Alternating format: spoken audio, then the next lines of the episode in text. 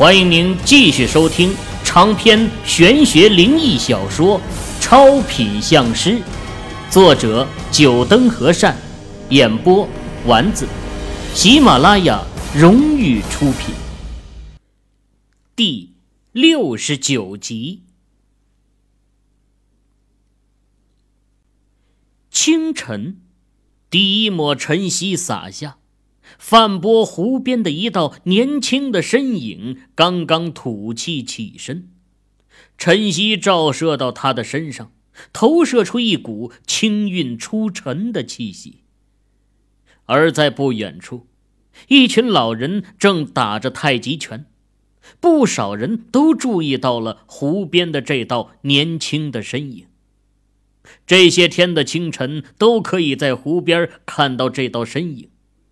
老人们也见怪不怪了，不过现在的年轻人还能起得这么早的，还真是少见。想想他们的孙子孙女都是抱着电脑或者手机，每天凌晨一两点才睡觉，早上才急匆匆的去上班或者上学，让这些老人是摇头不已。科技在进步。人们的生活习惯却不知不觉的被改变了。有多少年轻人没有再呼吸过清晨的第一缕新鲜空气了？更多的是充斥在 WiFi 的辐射下，顶着两颗熊猫眼，每天没精打采的上班下班。秦宇站起身，呼吸了几口新鲜的空气，抖了抖身体。让筋骨舒展了一下。别说，这长期的盘坐吐息虽然是修炼念力所必须的，但是时间久了，身体难免会出现麻木的感觉。唉，也不知道那些和尚如何能坐禅一坐就是一整天的。有空要去请教一下智仁大师。离开了翻波湖，出了公园，秦宇到早餐店吃了份早点，才不慌不忙的朝住的宾馆走去。哟，你们怎么这么早就来了？到了宾馆，秦宇发现呢，表哥童敏、莫家姐弟都已经在宾馆等他了。自从莫永新来到广州后，莫永兴。便搬出了宾馆，和莫永新住在了一起。难道你不知道今天是交流会夺魁的最后一天吗？知道啊，怎么了？秦宇疑惑的看了一眼莫永兴，但这和他们这么早到这里来有什么关系呢？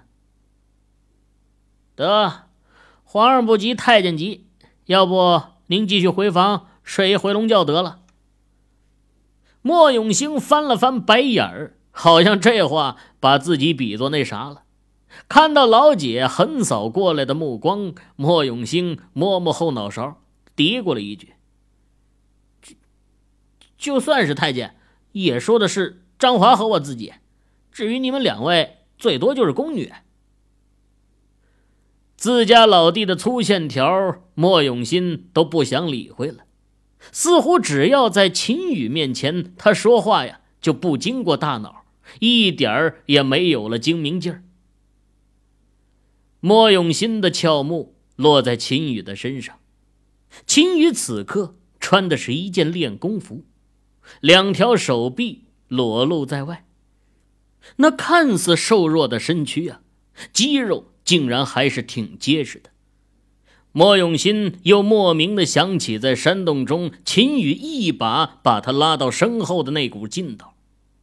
显然，这小小的身躯里潜藏着不能小觑的爆发力，比起那些秀肌肉的花拳男人，更能给人带来安全感。那我去冲个凉，你们坐这等我一下。众人进了秦宇的房间。秦宇拿了一套衣服，交代了一句，走进了卫生间。原本呢，秦宇洗澡一直是直接在房内脱了衣服，穿着裤衩进卫生间的。眼下有两位女生在场，自然是要收敛一点，只好拿着衣物走进了卫生间。哎呦，秦宇，你晚上还让追影陪着你一起睡啊？果然是感情深呐！莫永兴看到放在床头上的追影，阴阳怪气的说道：“哼，滚犊子，小心追影又给你刺个窟窿。”秦宇在卫生间内回了一句：“呃，不会真来吧？”莫永兴听到秦宇的话，神情变得紧张起来，望向追影。刚才他一时口快，想要调笑一下秦宇。却忘记了那位可是名副其实的大爷呀。还好的是，追影安静的躺在床头的盒子里，没有任何动静，这才让莫永兴松了口气。其实秦宇早就和追影说过，这人多的时候啊，不要暴露他的灵异之处。而现在房内人也不少，所以追影听到了莫永兴的话。才会无动于衷。阳光酒店的六楼，等秦宇一伙人再次踏出电梯时，不少人都笑容可掬的上来和他握手，甚至还递上了名片，诚恳的邀请他有空一起要找他们去喝喝茶。虽然对于这些交际，秦宇心里面不是很喜欢。但还是客气的，全收下了这些人的名片。人在社会上不是由着自己的性子喜好来的。这些名片的主人，很有可能以后就会成为他的客户，扩展他的人脉。切，搞得本少爷好像是他的跟班似的。莫永兴看到这些过来的人，一脸笑容的和秦宇打招呼，却根本没有人理会他，不禁气恼：要是爆出他莫家大少的身份，这些人保证态度得换个一百八十度的转变。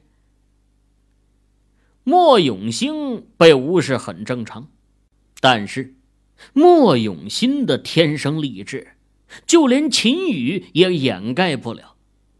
不少人上来和秦宇打招呼，目光都会时不时的偷瞄莫永新。而莫永新呢，就像高傲的天鹅，仰着粉颈，目光压根儿就没有看过这些所谓的成功人士一眼。哎，小兄弟，小兄弟！秦宇一边和人打着招呼，一边啊朝交流室走去。突然听到身后的呼喊声，听声音似乎在喊他。秦宇转过身去，只见一位胖子正一边朝他招手，一边一颠一颠的跑过来。哎，小兄弟，没想到咱们还能见面呢，还真是缘分呐！胖子气喘吁吁的来到了秦宇的身边。一手擦了擦头上的汗，就这几步跑下来呀，头上的汗就出来了。由此可以想象，这位该有多胖啊！秦宇一看也是乐了，这胖子正是火车上的那位。两人说起来，既是老乡，也是难兄难弟，都是被那女小偷给偷走了东西的。不过幸运的是啊。他的寻龙盘已经找回来了，至于这位的钱，估计就是石沉大海，渺无踪迹了。哎，小兄弟，你怎么会出现在这里啊？胖子瞧了眼秦宇身边的人，除了张华和童敏，莫永新姐弟李卫军，都给他一种压迫感。这胖子的眼睛毒啊！一下就判断出这三人身份应该不简单。我是来参加这次的交流会的，你是应邀来的嘉宾。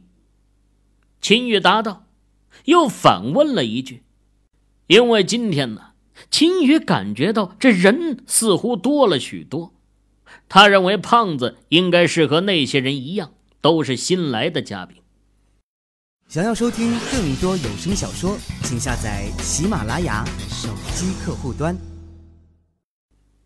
哎，小兄弟，你寒碜我呢？就我这身家，这玄学会能邀请我呀？嘿，我是来报名成为雇主的。呃，倒是小兄弟，你看不出来呀？人脉这么广，竟然能被邀请来。胖子看出了李卫军身上的那种富豪气息，和莫永新身上流露出来的高贵气质，自然就能够猜到这两位啊。应该是受邀来的嘉宾，他以为秦宇啊应该是和这两位中的某位有关系，这搭了光一起进来的。不过他自然不会这么明着说，转着弯的捧了一句。想到这儿啊，他还瞄了一眼莫永新，心里啧啧称赞呢：这位可一点都不比火车上的那位逊色呀。又是那么的冷艳高贵，可不知道会吸引多少男人的觊觎呀。呃，你是来当雇主的，什么意思？秦宇皱眉道：“没听说交流会上还有雇主啊。”哎，这交流会的一个节目叫做夺魁节目，你知道不？胖子问了一句秦宇：“啊，知道。”秦宇点点头。哥们儿就是参加这夺魁的人，而且还是大家眼中的夺魁热门呢。嘿嘿，哎，这夺魁节目啊，每一届都分了三关，很多风水师各显本领去争夺那三关积分，这积分高的那就是魁首了。哎，我听人说，这前面两关是精彩纷呈啊。哎呀，可惜没能亲眼看见。哎，不过这第三关。倒是能看到了，嘿嘿，而且我还听说呀，这一届的交流会不得了，有两位年轻人力压那些老牌风水师，是这一届魁首的大热门啊！尤其是一位叫秦宇的年轻风水师，据说风水造诣之高，在这交流会上无人能及呀。这胖子呀，似乎也在炫耀他的某些消息灵通。却让秦宇苦笑不得。莫永兴呢，在一旁听得嘿嘿直笑。这哥们儿也是搞笑啊，当着人家的面夸人家。莫永兴倒是把目光落在秦宇脸上，想看看秦宇的表情。啊，这些我都知道，你还没说这雇主是怎么一回事呢？秦宇打断了胖子的话，再让他这么夸下去。就连他自己都要觉得脸红了，他可以感觉到周边几位的戏谑目光，保不准呢，人家还以为这胖子是他请来的托呢。哎呀，这不是有第三关吗？而第三关的比试内容就是和我们这些雇主有关呐。胖子竟然破天荒的扭捏起来，没有正面回答秦宇的话。这可让秦宇好奇了。按照胖子这自来熟的性格，有什么事情还能让他这副表情呢？秦宇是想不到。我说谢大胖，还在这啰嗦干嘛呢？这交流会马上就要开始了，快点去做准备。要是晚了，小心连号都排不上。呃，这几位是你朋友啊？就在胖子和秦宇说话的时候。又一个人从边上走过来，拍了拍胖子肥胖的胳膊，看了眼秦宇一群人，问道：“嗨，这位小兄弟啊，是我的老乡。哎，行，咱们先走吧。小兄弟，等交流会结束了，咱们再聊。”胖子和秦宇打了声招呼，就被身边的同行给拉着离开了。哼，秦宇。这不会是你请来的托吧？知道你厉害，但是也不用那么明显的炫耀啊。等胖子走后，莫永兴模仿着胖子的口气说道：“哎，尤其是一位叫秦宇的年轻风水师，据说风水造诣之高，无人能及啊，无人能及呀。”莫永兴模仿的惟妙惟肖。一群人都被他逗得忍俊不禁。秦羽的脸微红了一下，目光瞪了这搞怪的家伙一眼。可惜对方压根就没有把他的眼神放在心上。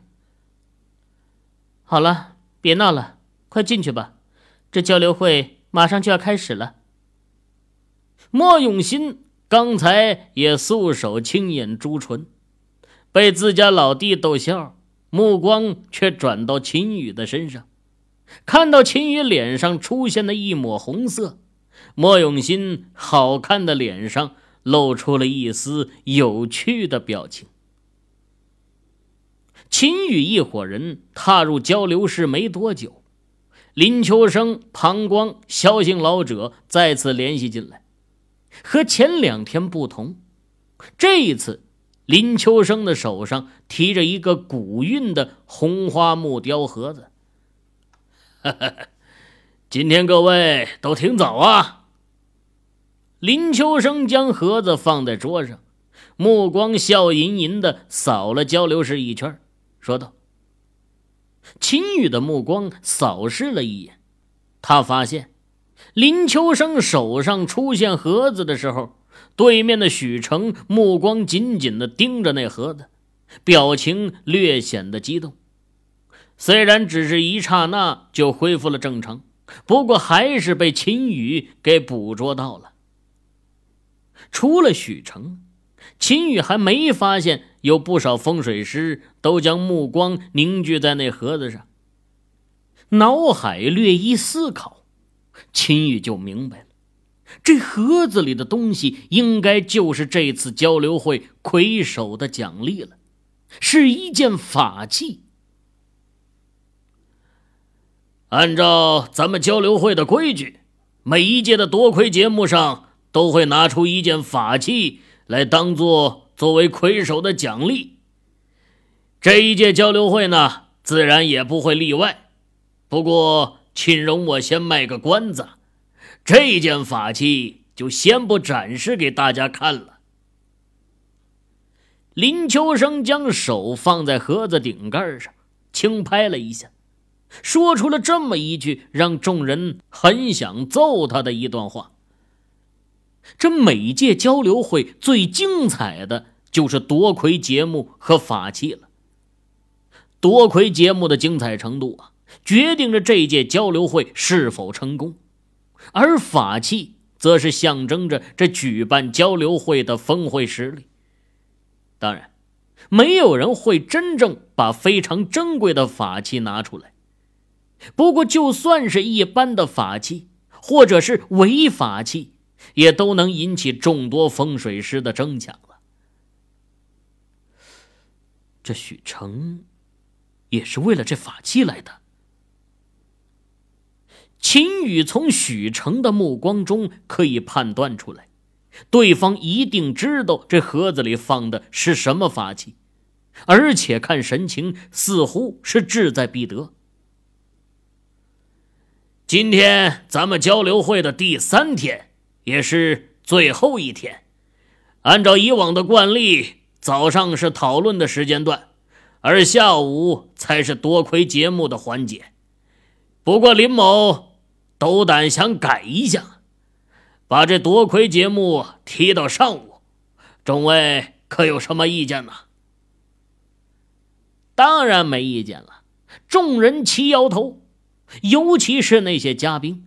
每天早上的交流会是最无聊的，那些风水师们在下面讨论的是热火朝天，他们在边上听的是哈气连天，没办法，听不懂啊。现在林秋生的话正中了他们的下怀，这里的嘉宾啊，起码有一半以上是来看夺魁节目的。要让他们听着风水师的讨论，还真是会觉得枯燥。就连莫永新也偷偷的叫莫永兴带了本杂志进来，准备用来打发上午的时间的。那既然众位没有意见，那咱们就开始夺魁节目的第三项比试。咱们风水一行啊，理论只是一个方面，更重要的还是实地堪舆，测人吉凶。所以这第三轮考的就是相术。风水相师不分家，很多外行人都以为风水师就是看风水、寻龙点穴的，面相师是相面、摸骨、断人命运。实则不然，一位好的风水师必然是一位相师，同样的。一位好的相师也必然懂风水之事。只能说风水一道博大精深，囊括天文、地理、人文、物理等多个方面。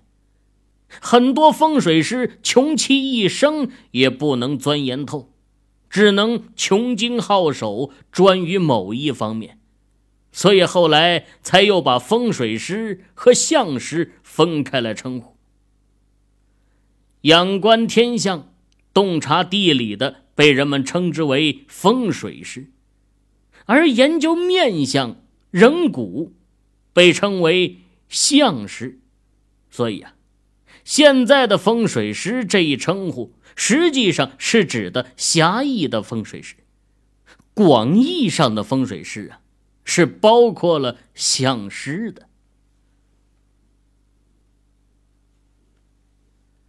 各位听友，您刚才收听到的是喜马拉雅荣誉出品的长篇玄学灵异小说《超品相师》，作者九灯和善，演播丸子。